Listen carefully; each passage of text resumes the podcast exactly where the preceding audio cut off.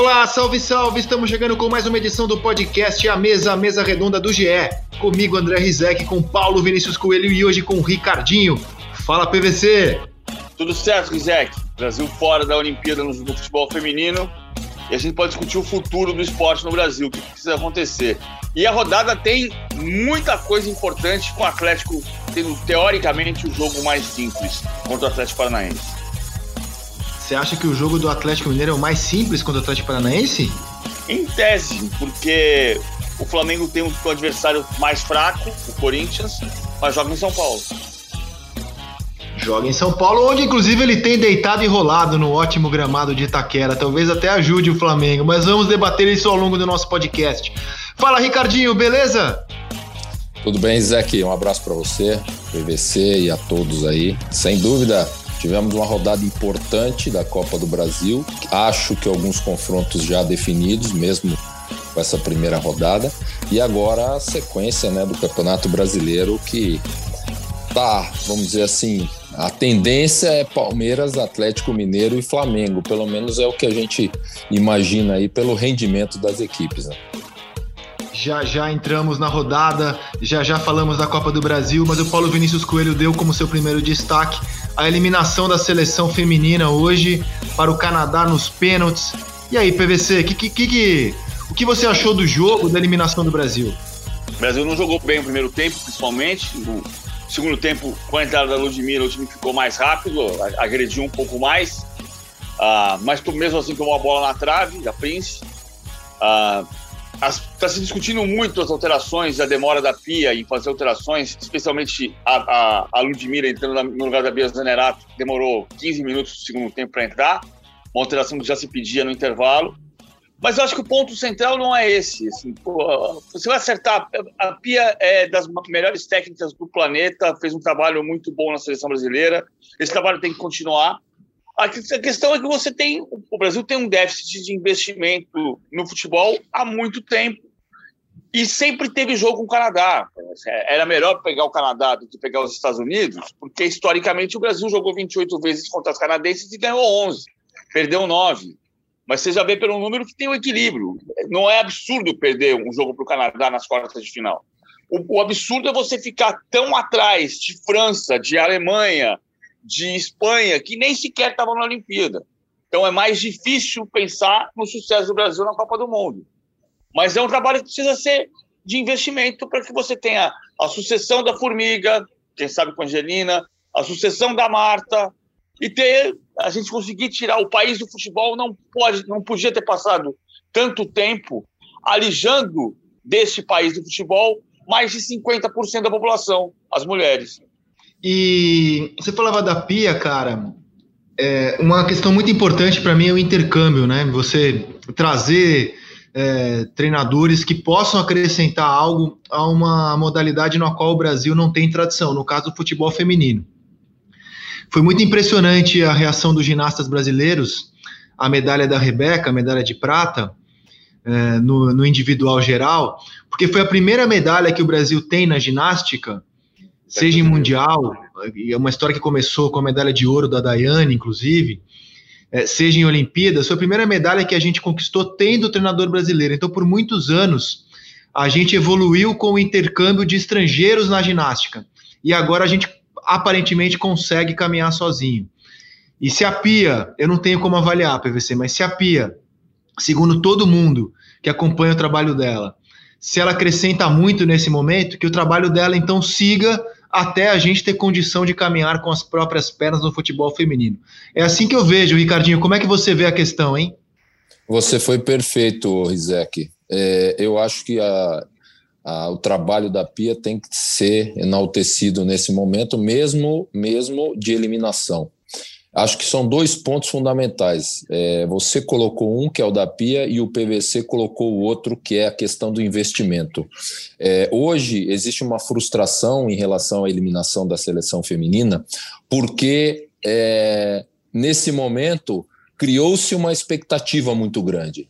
E essa expectativa foi criada porque o investimento melhorou e ainda não é o ideal, está longe do ideal em relação ao futebol feminino, e porque veio uma treinadora experiente e que está acrescentando sim a seleção brasileira e as jogadoras brasileiras. Então, por isso, hoje existe essa frustração, porque a expectativa ela é proporcional né, é, é, a, a frustração que hoje o Brasil está tendo em relação ao resultado. Mas eu acho que tem que servir isso de aprendizado e de combustível, sim, para a sequência tanto da Pia à frente da seleção, porque é uma treinadora experiente e capacitada, quanto ao investimento no futebol feminino.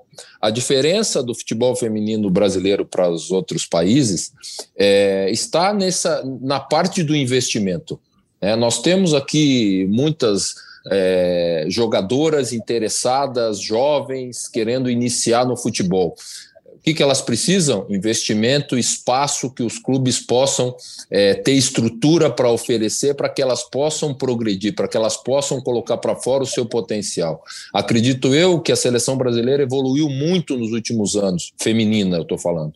E agora a gente tem a Formiga saindo da seleção, talvez a Marta, a gente não sabe, ela deixou no ar, mas em algum momento isso vai acontecer e nós temos que ter reposição. Talvez num primeiro momento, é, não no mesmo patamar porque é difícil, principalmente a Marta, né, que ganhou quantas vezes a melhor do mundo, mas que tem essa continuidade e que o futebol feminino continue crescendo para que um dia, ou quem sabe na próxima Olimpíada, daqui a três anos, né, a gente possa ter uma performance melhor, a gente possa continuar aumentando a nossa expectativa e que em algum momento exista essa confirmação, porque eu acredito, que em conquista no, no futebol, em qualquer esporte, mas principalmente no futebol, quando você, quanto mais você disputa, mais você está próximo da conquista. Você precisa disputar. Muitas vezes tem, como hoje, o, o sentimento de derrota, que é duro né, para o esportista, que dói, que machuca, mas que em algum momento tem que ir lá na frente servir de aprendizado e de combustível para que você possa é, ter uma conquista, né? E ela pode vir. Aconteceu na ginástica, você deu exemplo disso, depois de tanta tentativa, a Rebeca conseguiu transformar esse sonho e esse trabalho todo da ginástica brasileira numa medalha. Deixa eu só voltar nessa essa questão do técnico, Zé, porque assim, é, é, é, isso é muito.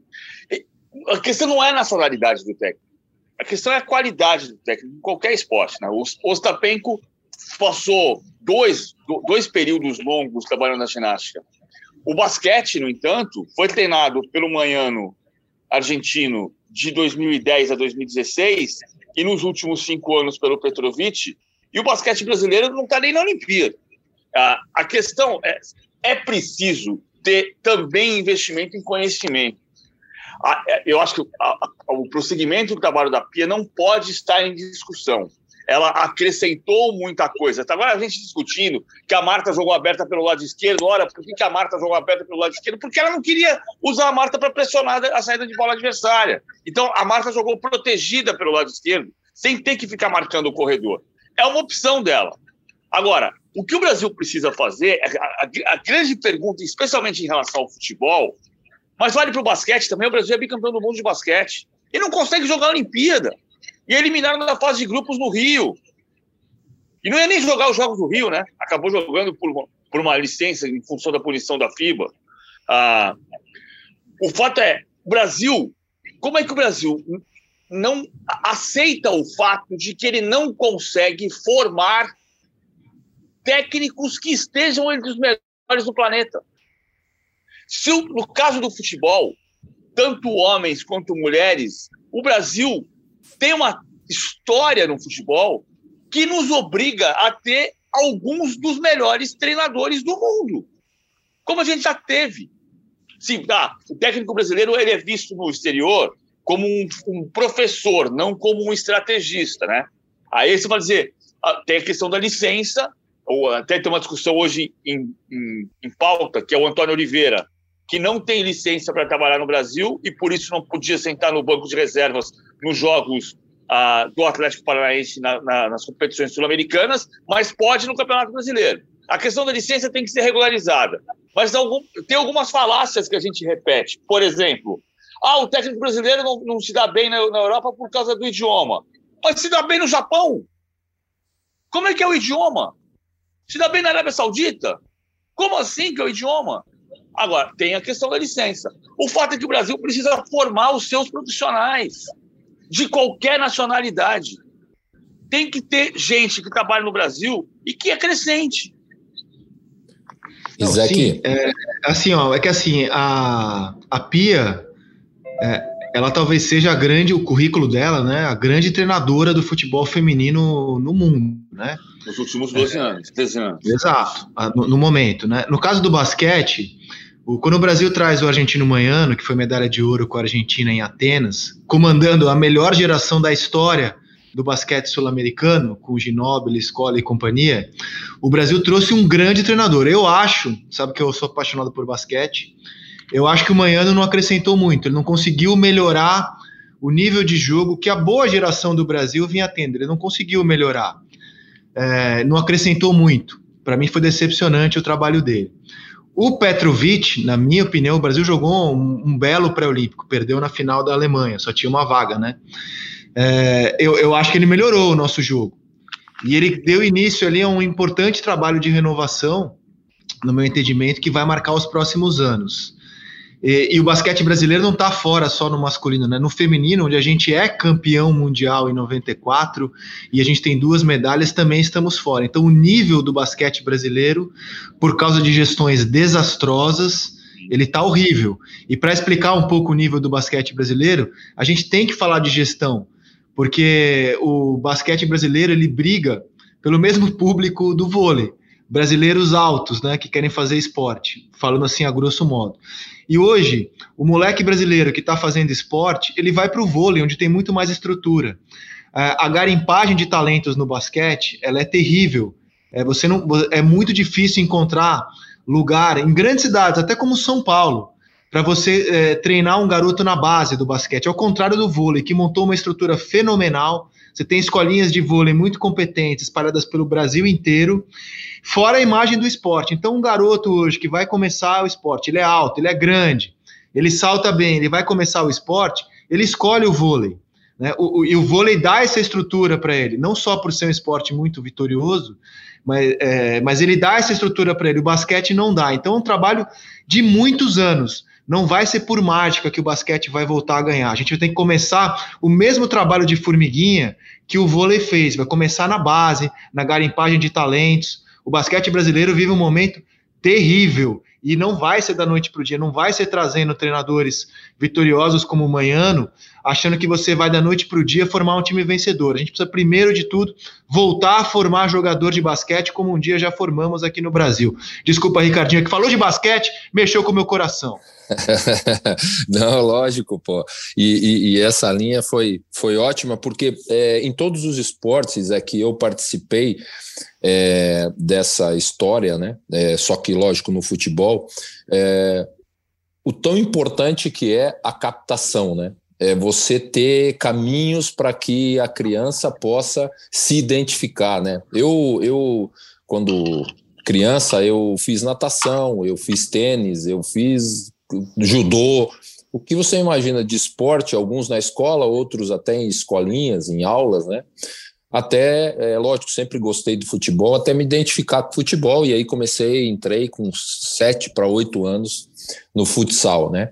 Então, é, isso que você falou é importante, a modalidade oferecer uma captação, uma estrutura para que a criança procure, para que os pais procurem, se é alto, se gosta, se assiste basquete ou vôlei, que seja, handebol, natação e se identifique com a modalidade, porque aí é um crescimento um desenvolvimento. Para isso, essa captação tem que ser bem feita. As estruturas elas têm que estar tá, é, é, prontas para receber essas crianças, entendeu? Isso serve tanto para a identificação do menino quanto para para também a, a identificação com o clube. Isso serve também para o clube. Às vezes o menino entra num clube como como eu, né? Entrei na época era Pinheiros, não era nem Paraná, depois que com a fusão virou Paraná. Mas você acaba se identificando e crescendo dentro do clube. E não é que você só vai virar torcedor, né? Mas você acaba é, pegando gosto, é, é, aquele clube da infância, né? E você não esquece mais. Isso acontece muito com, com vários jogadores aí. E com relação ao que o PVC falou, PVC, eu tive uma informação é, de que eu, fazem mais ou menos uma semana, uns 10 dias atrás, é, houve um reconhecimento tá, da licença nossa é, da CBF e já era já existia esse reconhecimento na Comebol, né? Por isso que os treinadores podem dirigir as equipes na, na Libertadores, mas houve um reconhecimento da licença na UEFA em relação ao Abel Braga, que se eu não me engano está na Suíça, num clube na tá Suíça. É, tá então, então houve, eu recebi essa informação, tá? Através de porque eu sou da primeira turma da licença Pro, né? Formada pela CBF. Então, é, houve essa, esse reconhecimento. Isso é um passo importante, é uma formação, é um passo importante para que possa ter esse reconhecimento, né? E tem essa facilidade, porque realmente, como você bem colocou, sempre existiu esse problema dos brasileiros lá, né, em relação a, a, essa licença, e também agora, e você citou o do Atlético Paranaense, o português, em relação a, a não ao Campeonato Brasileiro, mas a Libertadores, que é uma competição da Comebol. Vamos então ao nosso futebol? Uh, Copa do Brasil, meus amigos. As oitavas de final começaram nessa semana, vou falar os placares dos jogos de ida. O São Paulo venceu o Vasco no Morumbi 2 a 0 o Criciúma derrotou o Fluminense, o jogo da volta vai ser neste sábado. O Grêmio derrotou o Vitória 3 a 0 em Salvador. O Fortaleza derrotou o CRB em casa 2 a 1. O Flamengo aplicou 6 a 0 no ABC. O Atlético Paranaense derrotou o Atlético Goianiense 2 a 1. O Atlético Mineiro derrotou o Bahia 2 a 0 em casa e o Santos goleou a equipe do Juazeirense 4 a 0 na Vila Belmiro.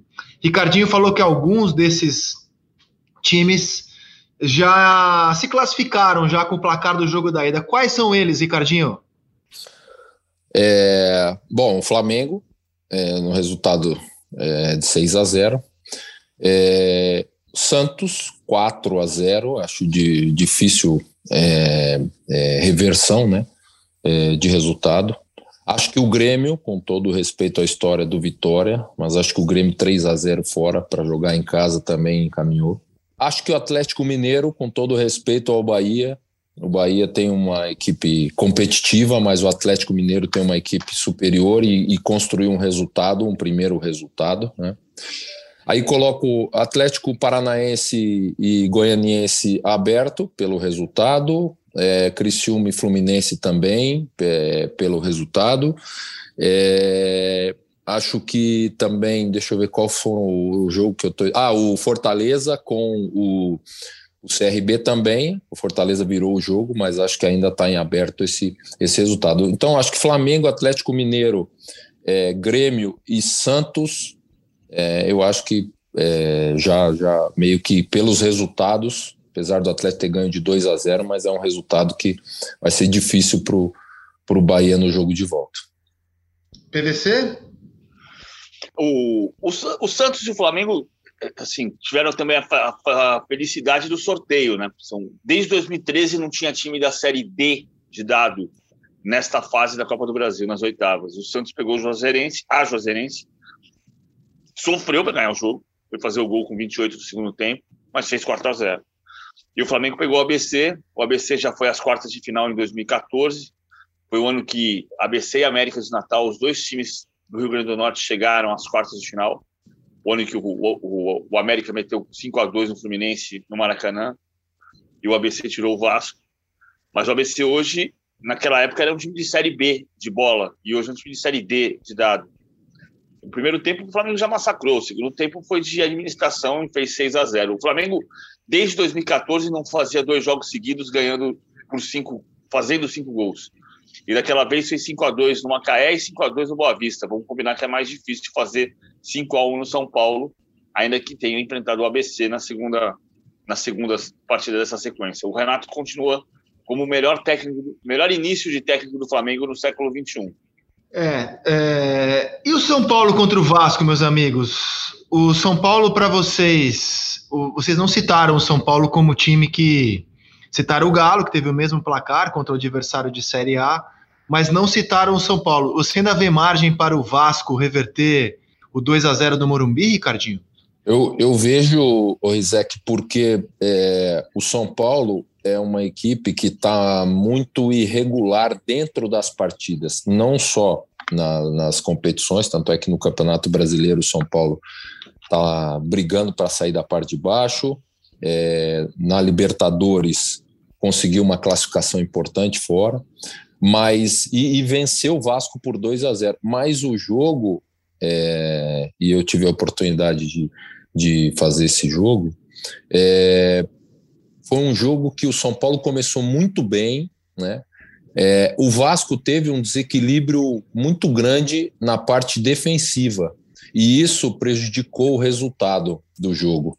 O São Paulo aproveitou, a defesa do Vasco demorou para se acertar. Na verdade, não se acertou no começo do jogo, estava desorganizada, tomou um gol. Depois, a parte ofensiva do Vasco estava criando oportunidades, estava atuando bem, incomodou a defesa do São Paulo. No segundo tempo, o São Paulo chegou ao gol numa bola parada, numa cabeçada do Pablo, também num erro de marcação do Vasco. O Vasco teve oportunidades no segundo tempo com as, com as, com as mexidas do Lisca. Então eu vejo que 2 a 0 é uma vantagem muito importante e significativa assim para o São Paulo, principalmente para um jogo decisivo.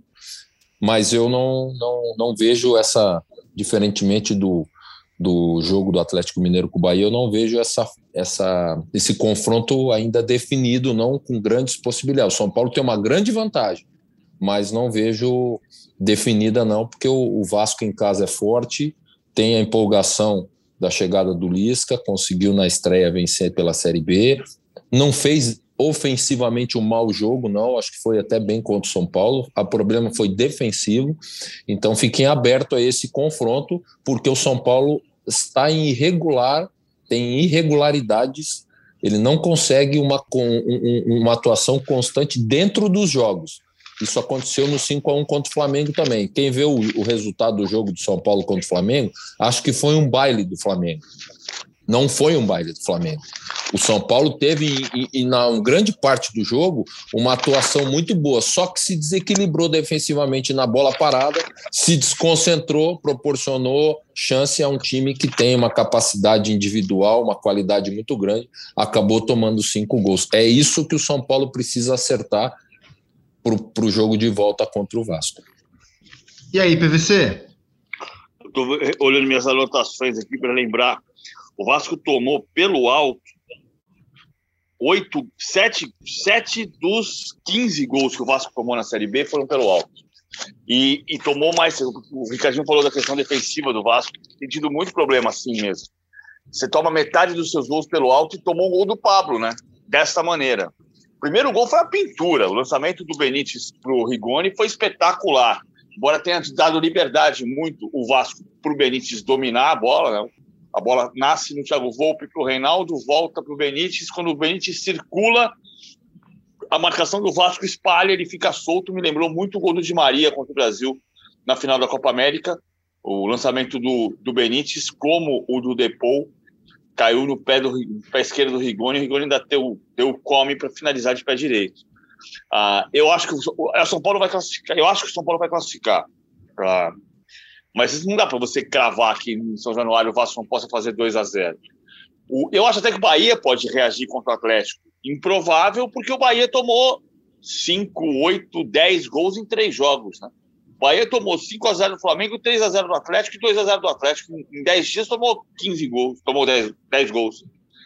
É, é, por isso que a gente não olha para o Bahia como uma hipótese de surpreender o Atlético, porque o Atlético também está crescendo. O Atlético, o Atlético vem de seis rodadas de Campeonato Brasileiro seguidas, vencendo seus jogos. O Hulk está num momento de novo especial, menos pela, pela maneira como ele arrasta a defesa do Bahia para fazer o segundo gol, muito a imagem do primeiro gol é, é especial. O Bahia com linhas de cinco, ele puxa o, o Patrick De Luca para fora da área para abrir o espaço, para aliar o espaço para o Dodô finalizar, fazer o cruzamento. E o e o isso é o primeiro gol do Zarate. Então o Atlético está mais forte, por isso que eu acho o Atlético favorito contra, contra o Bahia, também como o Ricardinho, embora você possa descartar que o Bahia vença por dois gols de diferença e leve a decisão para os pênaltis, por exemplo. O, o, São Paulo é irregular, mas o Vasco também está muito irregular. É o segundo jogo do Lisca. Então, a expectativa é que o time, que o, a liderança do Lisca no vestiário torne o Vasco um time mais sólido. E a gente teve nessa semana muita polêmica de arbitragem para variar, né? E um puro suco de VAR no Brasil. Oito minutos, oito minutos para tomarmos uma decisão com relação ao gol do Ricardinho, Ricardinho do Grêmio, que abriu o placar sobre o Vitória, e até agora a gente não sabe, como não tem transparência por parte da CBF na, nos diálogos do VAR, a, Com, a Comebol, hein? A Comebol é uma entidade que, horas depois, errando ou acertando, ela divulga os diálogos, a gente sabe o que aconteceu na cabine do VAR, é um ponto a favor da Comebol. Até agora, não sei que o PVC tenha apurado, mas publicamente a CBF ainda não explicou por que demoramos oito minutos para analisar o gol do Ricardinho e aí mantendo a decisão do campo. É até possível, eu digo possível porque a CBF não divulgou o que aconteceu, que a gente tenha tido a mesma situação daquele polêmico Vasco e Inter do Campeonato Brasileiro passado, no qual esperamos uma eternidade e aí o VAR não conseguia calibrar as linhas de impedimento. Você tem alguma apuração nesse sentido ou a dúvida fica no ar, Paulo Vinícius Coelho, sobre o porquê por oito minutos, o jogo parou para analisarmos o primeiro gol do Grêmio. Eu não falei com a comissão de arbitragem da CBF, até, até uma boa pauta, vou, vou atrás disso para tentar descobrir. A, a, minha impressão é que foi inconclusivo, é que a jogada foi inconclusiva. Eu também não tenho certeza, o, o Sandro Merahit comentava o, o, jogo, a arbitragem, eu comentava o jogo. Ah, o, o Sandro teve a impressão de que a bola bateu ah, por último na coxa do zagueiro e eu fiquei na dúvida se não bateu na coxa do atacante antes do Ricardinho. E eu tenho a impressão que a bola bateu por último na, na, na no jogador do Vitória. Mas não pode demorar oito minutos e você sair com a impressão de que não foi conclusiva a imagem para determinar se houve ou se não houve impedimento. O eu meu mantra nessa semana é vai reclamar com o presidente da CBF. Agora ninguém sabe quem é o presidente da CBF. Cara, mas assim, nesse caso, eu acho que é uma questão muito da comissão de arbitragem. Primeiro, pela transparência, cara. As pessoas merecem saber o que acontece na cabine claro. do VAR. Isso é de interesse público. E a CBF entende que não, que são diálogos privados que não interessam ao público. A gente precisa saber. A gente trouxe a informação aqui, depois daquela polêmica de Vasco e Inter, que alguns estádios do Brasil, que tem onde as câmeras ficam numa altura menor do que nas arenas padrão FIFA, há uma dificuldade de se calibrar as linhas de impedimento, especialmente quando a chuva torrencial e a sombra. Não era o caso do jogo do Barradão, mas sombra era o caso do jogo de São Januário Vasco Internacional. E ali a, as linhas não conseguiram ficar calibradas naquele momento. A gente sabe que esse problema pode acontecer também na Vila Belmiro, pode acontecer no estádio da Chape, pode acontecer nos estádios onde o Atlético Goianiense manda seus jogos, em Goiânia. É o caso do Barradão? O que aconteceu? E se estava tudo ok e os caras por oito minutos fizeram uma mini central do apito, o nosso quadro, ele tem 10 minutos toda segunda-feira no Seleção Sport TV. Os caras pararam o jogo por oito, é quase um quadro inteiro, um quadro que analisa todos os lances da rodada. Os caras passaram oito minutos debatendo um lance. Se foi inconclusivo por questão humana, era um lance muito confuso, o VAR não pode durar oito minutos. Vocês, não sei se vocês concordam comigo. Não é. dá para parar um jogo por oito minutos. Se você não chega a uma conclusão muito rapidamente, tem que prevalecer a decisão do campo. Porque eh, mais importante do que o VAR é o jogo. E o VAR no Brasil tem estragado os jogos com essas paralisações irritantes, absurdas e indevidas. Então, assim, a gente aguarda uma posição da CBF. É claro que a gente tem que ir atrás. Mas a CBF também, no meu entendimento, em nome da transparência, pode fazer que nem a Comebol e divulgar no dia seguinte, até quando erra, até quando admite que erra, o porquê de cada decisão tomada no VAR é algo que tem faltado na CBF, Ricardinho. Perfeito, Isaac. Você e o PVC, perfeitas colocações. É, eu acho que o Sandro, tava, eu estava com, com o PVC nesse jogo e acho que o Sandro estava na, na, na, central comentando e ele falou, acho que nesse jogo, que foi que ele comentou, que acho que não sei em qual país, acho que fora, é, eles estão usando assim, é, olha, se existe é, uma condição clara, o VAR é, participa e aponta o impedimento. Se existe a dúvida, eles não colocam as linhas, né? Ele simplesmente respeita a decisão do campo. Né? E eu acho que foi o caso, porque eles tentaram, acho que durante muito tempo, colocar as linhas ou achar a condição. Não conseguiram nenhuma câmera, nenhuma situação que colocasse o meu xará, o Ricardinho, é, impedimento. Então chegou o momento, depois de oito minutos, que eles é, prevaleceu a decisão do campo, que foi o gol. Né? Essa que foi a realidade, porque mesmo o zagueiro, e aí o, o Isaac é um depoimento como ex-atleta, né? Porque um dia eu também já fiz isso. É quando você vê o adversário numa condição à frente, mesmo de finalização ou toma um gol, a primeira reação é levantar aquele braço, né? E geralmente a gente brinca no futebol que quem levanta é o cara que está dando a condição, né? Porque ele levanta o braço e é ele que está tá dando a condição para o atacante. E não foi o caso. O Marcelo, zagueiro do Vitória, ele participa do lance e em nenhum momento ele reclama com a arbitragem, ele levanta o braço, ele estava perto do Ricardinho, ele estava quase que, que ele estava disputando o lance com ele, entendeu?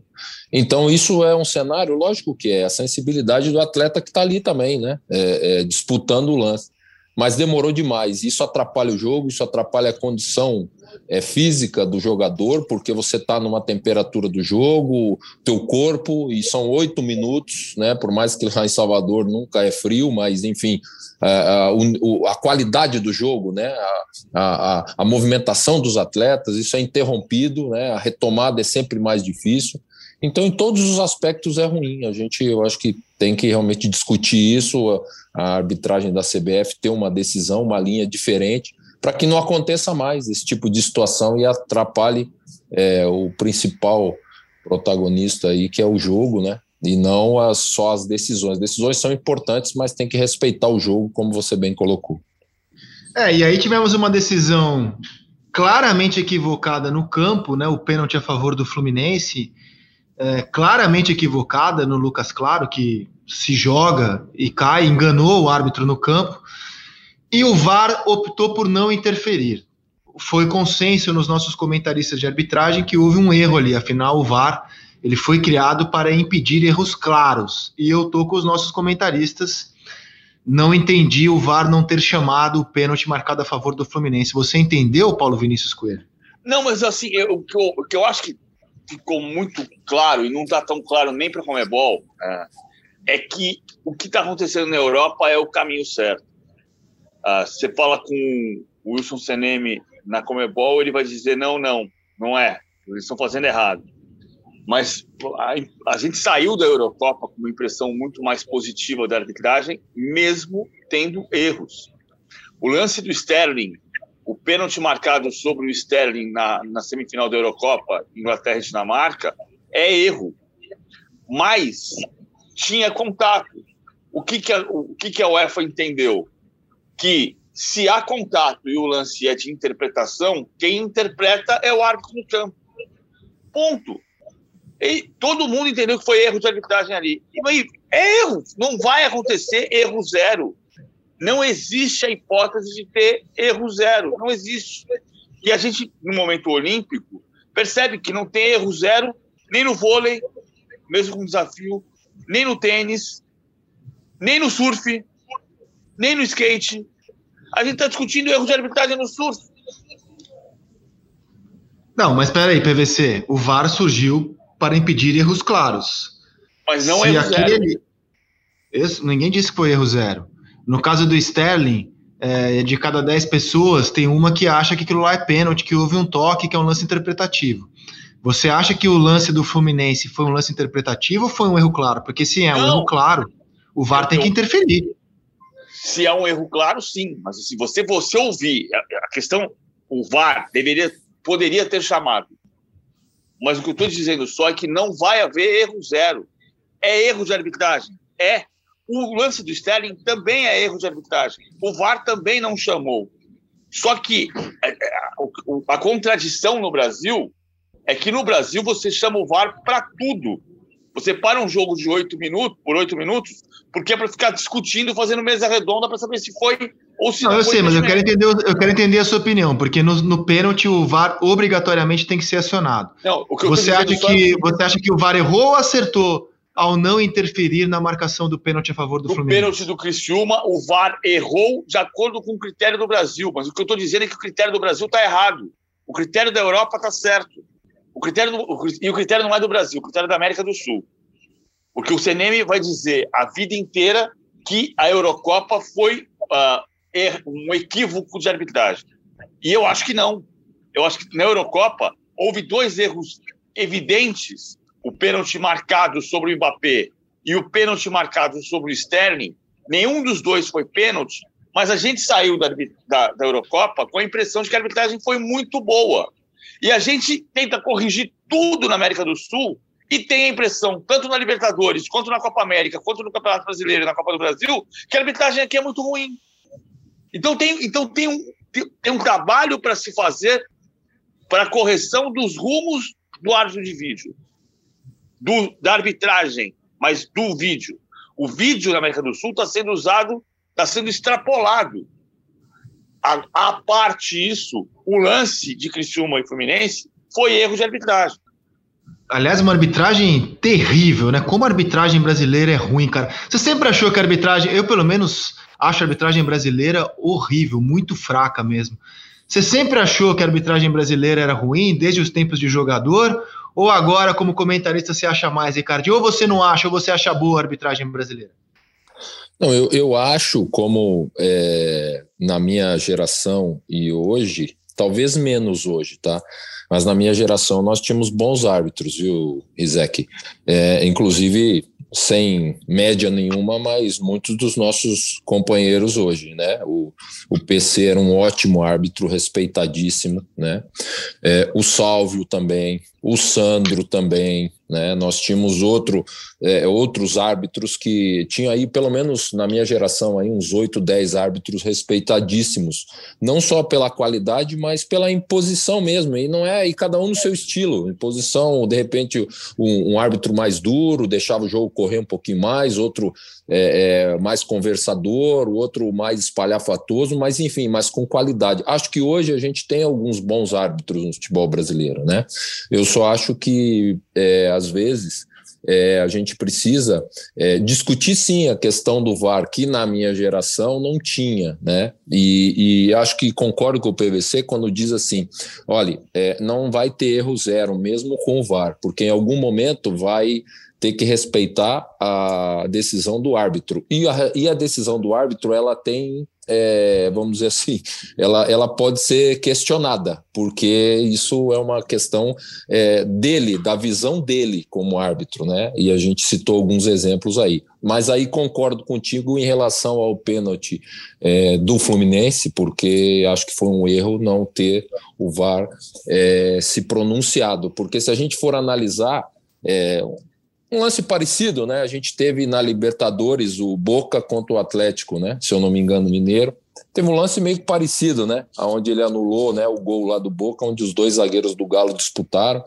E aí é, houve o gol e o é, chamou o árbitro para que ele pudesse ver as imagens e ele constatou que houve falta no lance no Natan e depois teve a disputa com o Hever também. Então, assim, são interpretações infelizmente diferentes, né? E a gente tem que ter realmente uma, uma conduta nesse sentido é, apesar de que vai sempre se esbarrar na interpretação do árbitro. E isso varia porque, como tem melhores árbitros mais qualificados do que outros, existem interpretações diferentes também. É, a interpretação a gente respeita. O VAR não tem que se meter em lance de interpretação.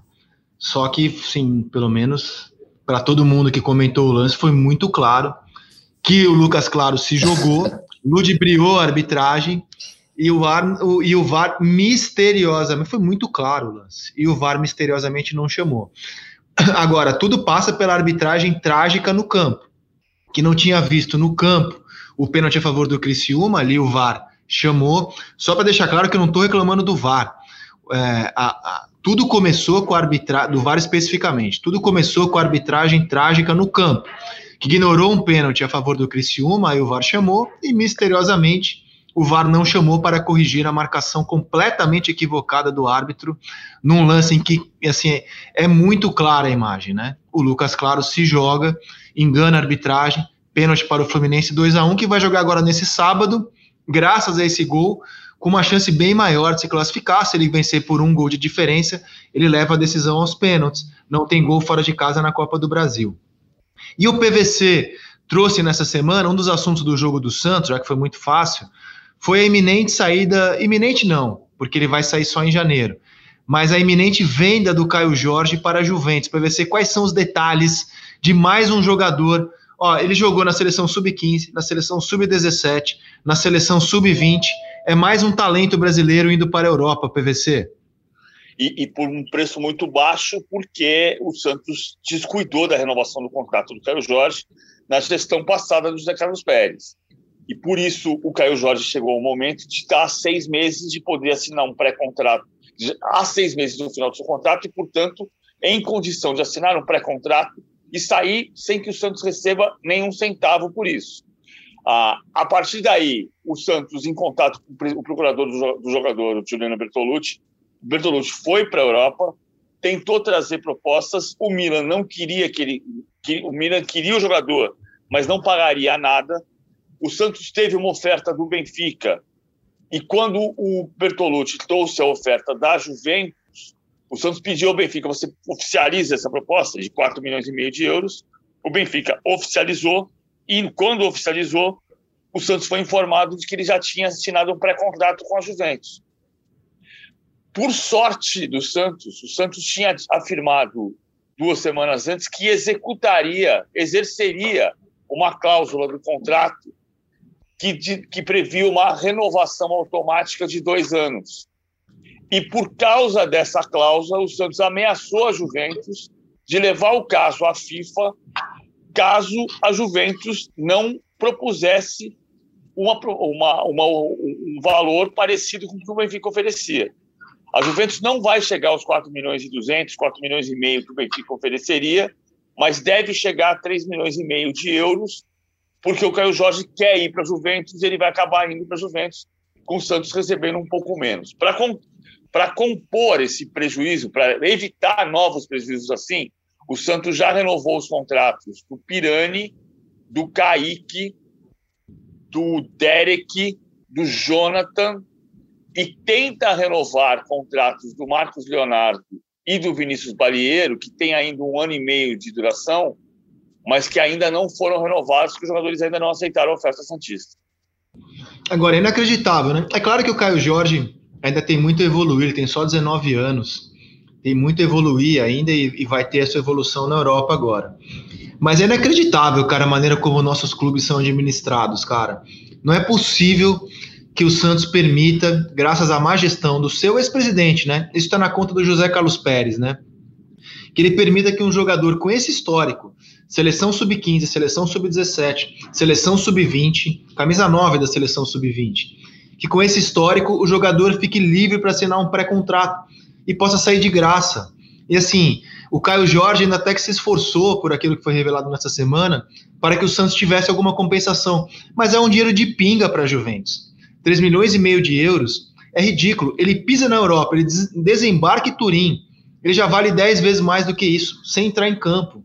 E agora o Santos fica com a esperança embora a Juventus não seja um clube vendedor, ela compra para utilizar, de numa futura venda, caso a Juventus repasse o jogador, o Santos ter lá a sua cota de clube formador.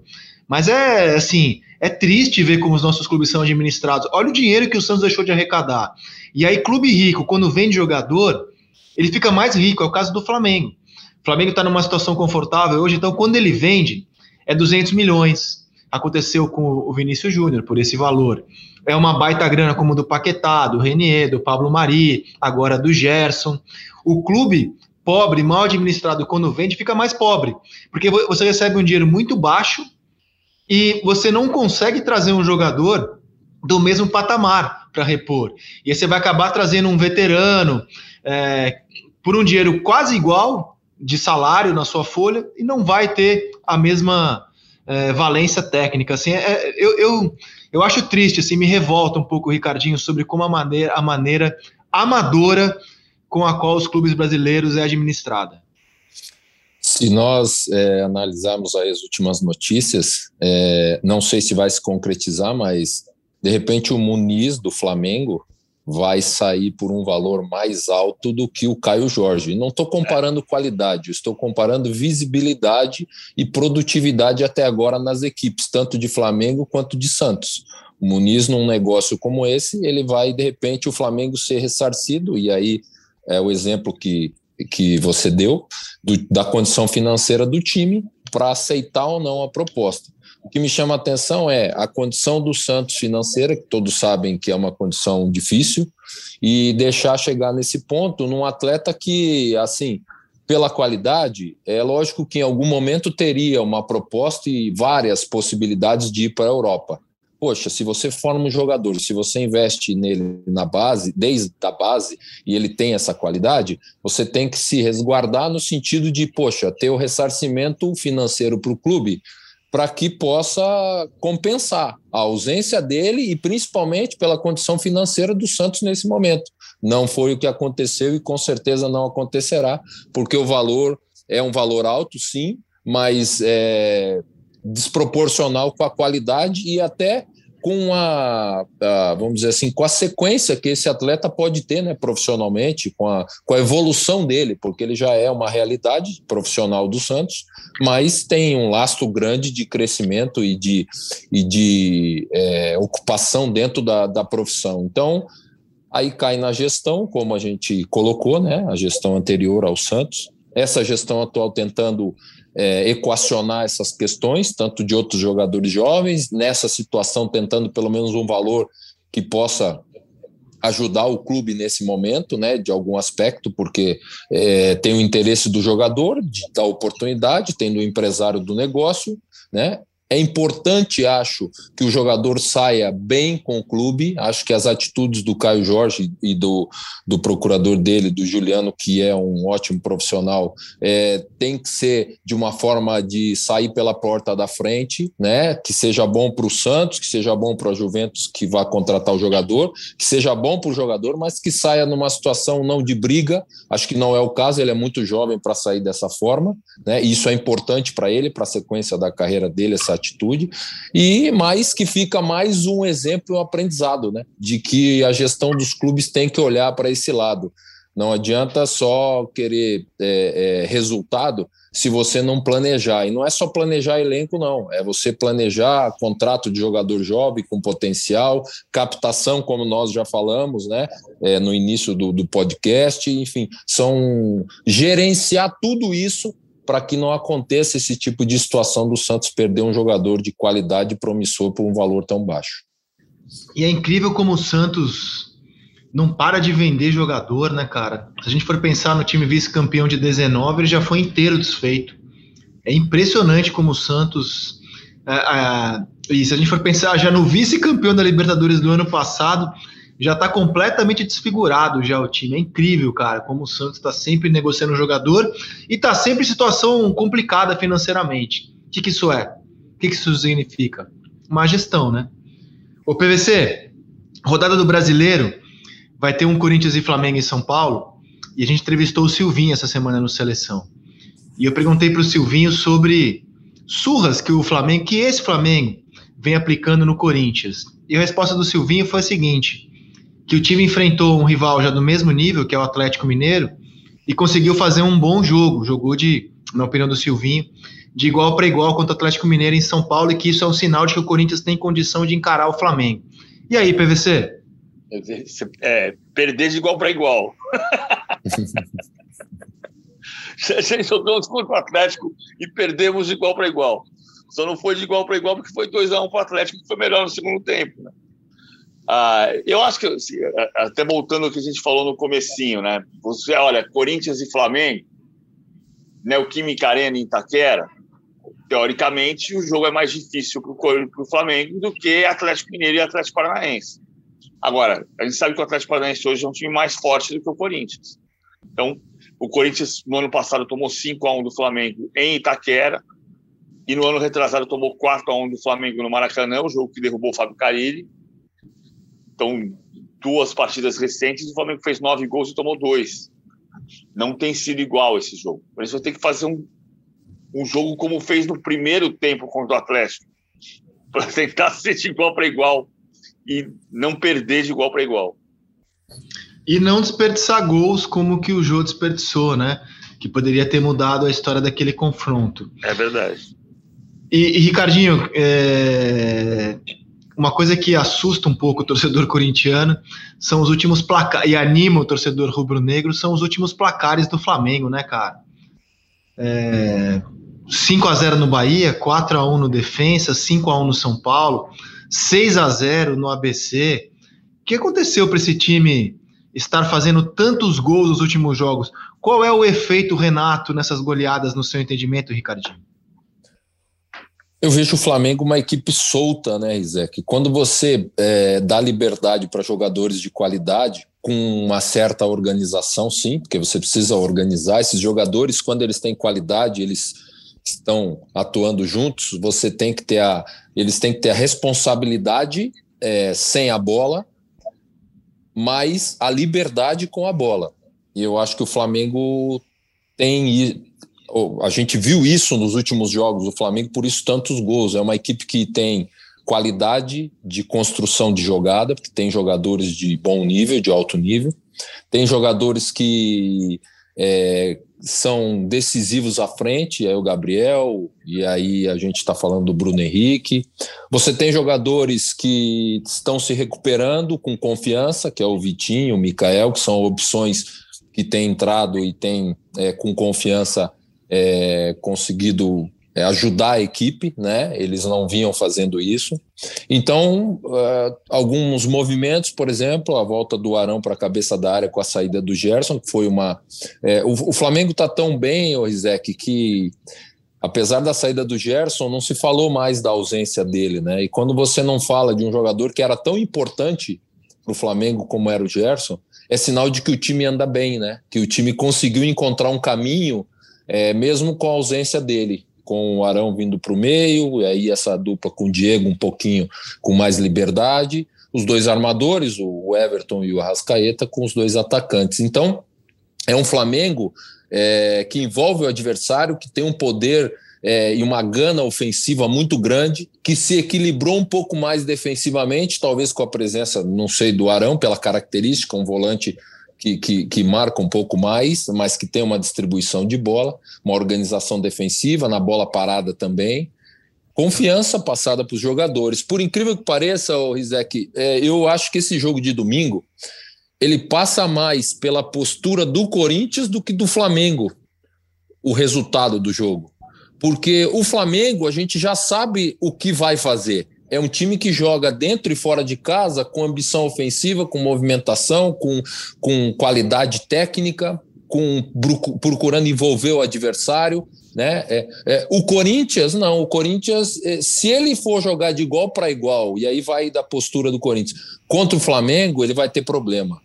E acho que o Silvinho, os jogadores sabem disso. Mesmo jogando em casa, aliás, jogando em qualquer lugar em casa, fora de casa. Então o Corinthians vai ter que ser um time inteligente, marcador, é, que especule o contra-ataque com o Gustavo, que é o, o jogador de velocidade, é o, o, hoje ainda o melhor atacante que o Corinthians tem, o Mosquito, para sair em velocidade, mas é, não só se defender, porque se deixar o Flamengo envolver, vai ter problema. Então a postura do Corinthians, por incrível que pareça, é que vai poder fazer a diferença nesse jogo. De repente, de um confronto mais duro, de um confronto não é, é, é, é mais simples para o Flamengo, porque a qualidade do Flamengo é maior, mas o Corinthians em casa é forte.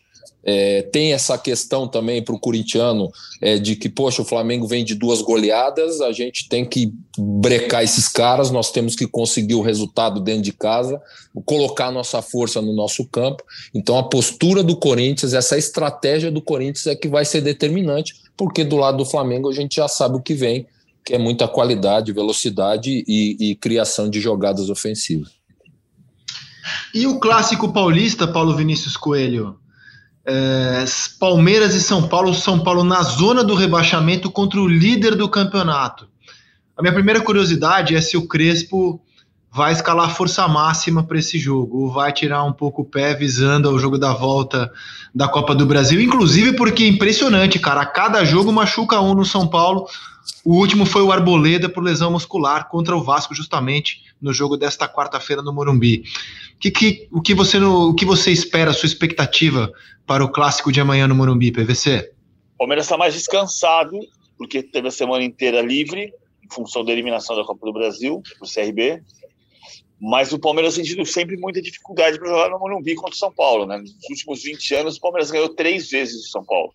Uma em 2001, 1x0 gol do Tuta, os 4x2 do, do Alex contra o Rogério Senna, gol de placa do Alex, e os 2 a 1 da quebra do tabu com o Davidson marcando em 2018.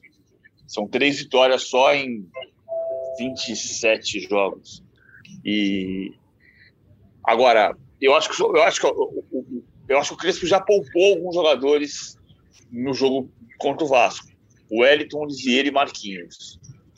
A discussão é o Benítez, né? O Benítez já disse dentro do clube, já admitiu dentro do clube que é o primeiro momento da sua carreira em que ele é atleta, que ele nunca foi atleta antes, está sendo atleta, mas ele não tem condição para jogar em ritmo intenso duas, três, quatro, cinco partidas seguidas. Então não sei o que é que o, o que é que o, o Crespo vai fazer com o Benítez. O Rigoni caiu, subiu muito de produção. O Rigoni é um jogador muito importante para o São Paulo tentar vencer o Palmeiras e quebrar essa sequência de nove vitórias consecutivas da equipe do Abel Ferreira. E qual que é o tabu, cara, do Palmeiras no Morumbi? De 20, é, nos últimos 20 anos são três vitórias do Palmeiras. O Palmeiras passou 24 jogos sem vencer o São Paulo no Morumbi, de 2002 até 2018. E se você voltar um ano no tempo antes desse tabu, o Palmeiras tinha vencido em 2001 1 a 0 gol do Tuta. Então, nesse período de 20 anos, são três vitórias no Morumbi só. E o Palmeiras já não venceu os últimos três clássicos no Morumbi. Perdeu o último 2 a 0 na final do Campeonato Paulista. E aí, Ricardinho, o que você nos conta deste clássico, hein? O líder do campeonato Palmeiras contra o 17 colocado São Paulo na zona do rebaixamento. Isaac, antes de falar do clássico, se você me permite, é, especificamente dos dois times, cara, eu, é, eu inacreditável essa colocação do PVC, do Benítez, ela é verdadeira, que o PVC acabou de falar, que é a primeira vez que ele é atleta, cara. É, é, é inacreditável, porque assim, a, a profissão é, muito curta, cara, é muito rápida. E, e, e, se tratando de um jogador de qualidade, eu considero ele um jogador de qualidade. Principalmente o futebol brasileiro, em termos de característica, nós temos poucos jogadores com essa função, com essa com essa característica, vamos colocar assim, mais criativa, né, de um jogador, o Benítez é capaz de colocar o companheiro numa condição como ele fez contra o Vasco, de 50 metros quase de um lançamento no meio da defesa do Vasco. E aí esse, esse reconhecimento, essa colocação dele, cara, é, chega a me assustar, né? Porque como é que pode se perder tempo um atleta como ele, do nível dele? Ele poderia é, e é inadmissível também ele não aguentar né, os jogos, né, reconhecer que não aguenta os jogos 90 minutos sendo atleta profissional com essa qualidade. Né? Então me chamou muito a atenção isso como ex-atleta, né, esse depoimento, porque é, não, não pode ser assim, né, não pode é, perder a oportunidade de de ser um atleta de altíssimo nível num clube como São Paulo, né, que proporciona é, ele a jogar grandes competições, enfim, e, e, e, ocupar espaço na profissão, né, com a qualidade que ele tem. Mas é, eu acho que é, São Paulo e Palmeiras, é, do lado do São Paulo, é uma grande oportunidade do São Paulo dar uma virada no Campeonato Brasileiro vencer de repente o líder do campeonato e acho que os São Paulinos, os jogadores, estão pensando muito nisso. Mas não é só pensar, você tem que praticar, e para isso o São Paulo precisa jogar com o que tem de melhor. Rigoni, o melhor atacante do São Paulo, vejo hoje, nesse momento, uma grande contratação que o São Paulo fez, realmente dá uma opção muito grande. Benítez tem que estar tá bem fisicamente para exercer isso, porque ele consegue sim fazer a diferença numa, numa enfiada de bola, numa ação criativa, ele consegue ser diferente e colocar os companheiros numa condição melhor. Poupou, acho que sim, alguns jogadores, mas repito, a irregularidade do São Paulo nas partidas. Ele precisa melhorar esse aspecto para ser competitivo mais tempo e conseguir é, não só construir um placar, como ele fez contra o Flamengo, começou ganhando de 1 a 0, como ele fez contra o Vasco, no Flamengo acabou levando a virada e no Vasco acabou conseguindo vencer. Contra o Palmeiras, que está descansado, o PVC falou isso, é um time que tem um elenco muito forte, que está liderando o campeonato e que, lógico, vai querer é, é, a vitória para dar mais um passo, né? Um clássico e se enche de confiança você vencer um clássico, principalmente liderando o campeonato. Mas vejo o São Paulo com grandes possibilidades, né? Do lado do São Paulo, isso, não pelo jogo, de de repente dar uma ter uma reversão no Campeonato Brasileiro, jogando no Morumbi e, e buscando essa vitória contra o Palmeiras acertar um dado só, são 28 jogos. Eu falei 27, são 15 vitórias do São Paulo, 10 empates e 3 vitórias do Palmeiras nesses últimos 20 anos no Morumbi. E o Benítez, ele não falou isso em entrevista, mas ele falou internamente do São Paulo, ele admitiu essa frase, ele, ele diz essa frase. É a primeira vez que ele é atleta na carreira. Ok, meu querido atleta Ricardinho. Você sempre foi atleta na sua carreira, Ricardinho? Graças a Deus, Isaac. Graças a Deus. Errando e acertando, é, mas sempre atleta. É importante, né? Você tá bem. Se, o, se você não se cuida, Isaac, e quando a gente fala, poxa, o atleta tá com 30 anos, passou dos 30, tá se cuidando, né? Não, se você querer se cuidar depois dos 30, não adianta mais. Você tem que se cuidar desde quando você inicia, né? Como atleta, é alimentação, descanso. É não que você tenha que abrir mão da sua juventude, eu acho que não, não sou a favor, eu acho que tem alguns momentos que você pode, é, é, sendo atleta, é, mesmo jovem, tem alguns momentos que você pode curtir, não tem problema nenhum isso, desde que você saiba fazer isso. Não sou contra, não.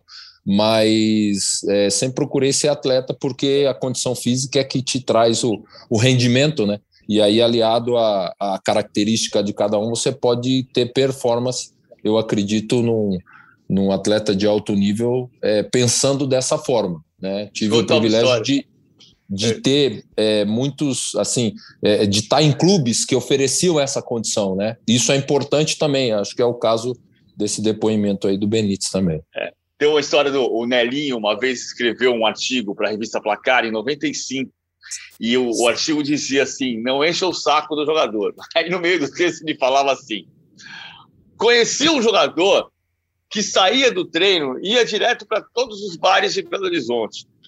Saía dos bares e frequentava todas as boates. Muitas vezes chegava no treino emendado, saindo da, da, da boate da noite diretamente para o treino da manhã seguinte. Jogou até os 28 anos. Jogou. Porque enganando ele continua até hoje. Como estamos em 95, dá para você imaginar que esse cara que ele conheceu vestiu a camisa 11 do Atlético. Você vai entregar quem é ou não vai? Não, o Éder. o Éder. O Éder é. tem, uma história, tem uma história maravilhosa do Éder. Em Doha, na final do Mundial de Clubes em 2019, eu estava no bar do hotel e tinha os ingleses, torcedores do Liverpool, berrando, eles sentaram na nossa mesa, tomamos uma cerveja, não sei o que lá. O cara falou assim: o maior jogador que eu vi na minha vida foi o Wilder. Wilder? Que jogador é esse? Wilder. Aí falou: é Wilder. Aí ele foi lá escreveu Éder. Eu falei: putz, peraí. Eu tenho o telefone do Éder aqui, passei pro Éder, passei o telefone, liguei pro Éder, passei o telefone pro inglês. Quando ele me devolveu o, telefone, estava o Éder chorando numa ponta da linha e o inglês chorando na outra ponta da linha. Da linha. Espetacular. É que o Éder falou. O Éder lembrava de uma história que meu pai dizia quando ele jogava no Santos. Ele só jogava debaixo da marquise do Pacaembu para ficar na sombra. Aí, em 2003, o Éder me ligou, meio bravo. É seu pai, não sei o que lá. Em 2019, eu liguei para ele e falei: peraí, tem um cara aqui em inglês está falando que o maior jogador que ele viu na vida foi você. O Éder respondeu: Ah, igual seu pai. 16, 16 anos depois, ele lembrava. Quem apanha lembra, quem bate que esquece. Cara, aliás, foi um jogadoraço mesmo o Éder. Aqui no, no fim da carreira dele. Eu lembro de ver jogo do Éder no União São João, não é isso? Ele chegou a disputar foi. o Campeonato Paulista. Ele, ele treina, eu fiz treino do Éder no União São João e o Éder treinava cobrança de falta com o Roberto Carlos. É, eu lembro, cara. Eu lembro de, de ir lá pro interior fazer jogo do União São João com o Éder em campo. É, PVC, estamos ficando velho. Meu velho, você que é um atleta da informação, um grande abraço para você, Paulo Vinícius Coelho. E na segunda-feira estamos de volta aqui no nosso podcast A Mesa PVC. Tamo junto. O Éder é um grande jogador, igual meu pai dizia.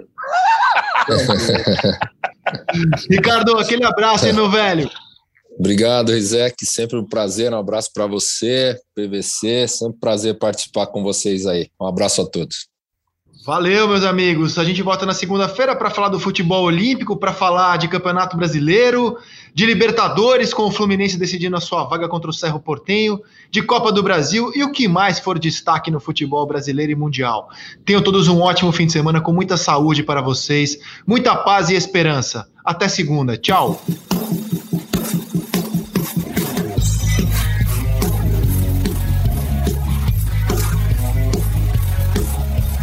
Que bola do Benítez pro Rigoni, dominou no bico da chuteira, trouxe pro pé direito, bateu! Gol!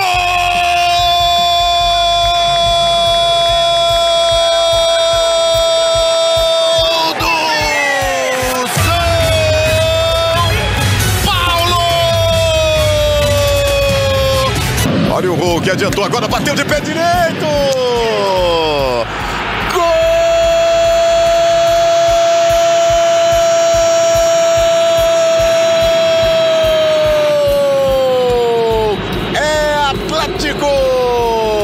Diego solta na ponta para o Everton Ribeiro. Bola só tocada atrás, cruzamento, Arrascaeta. Gabriel!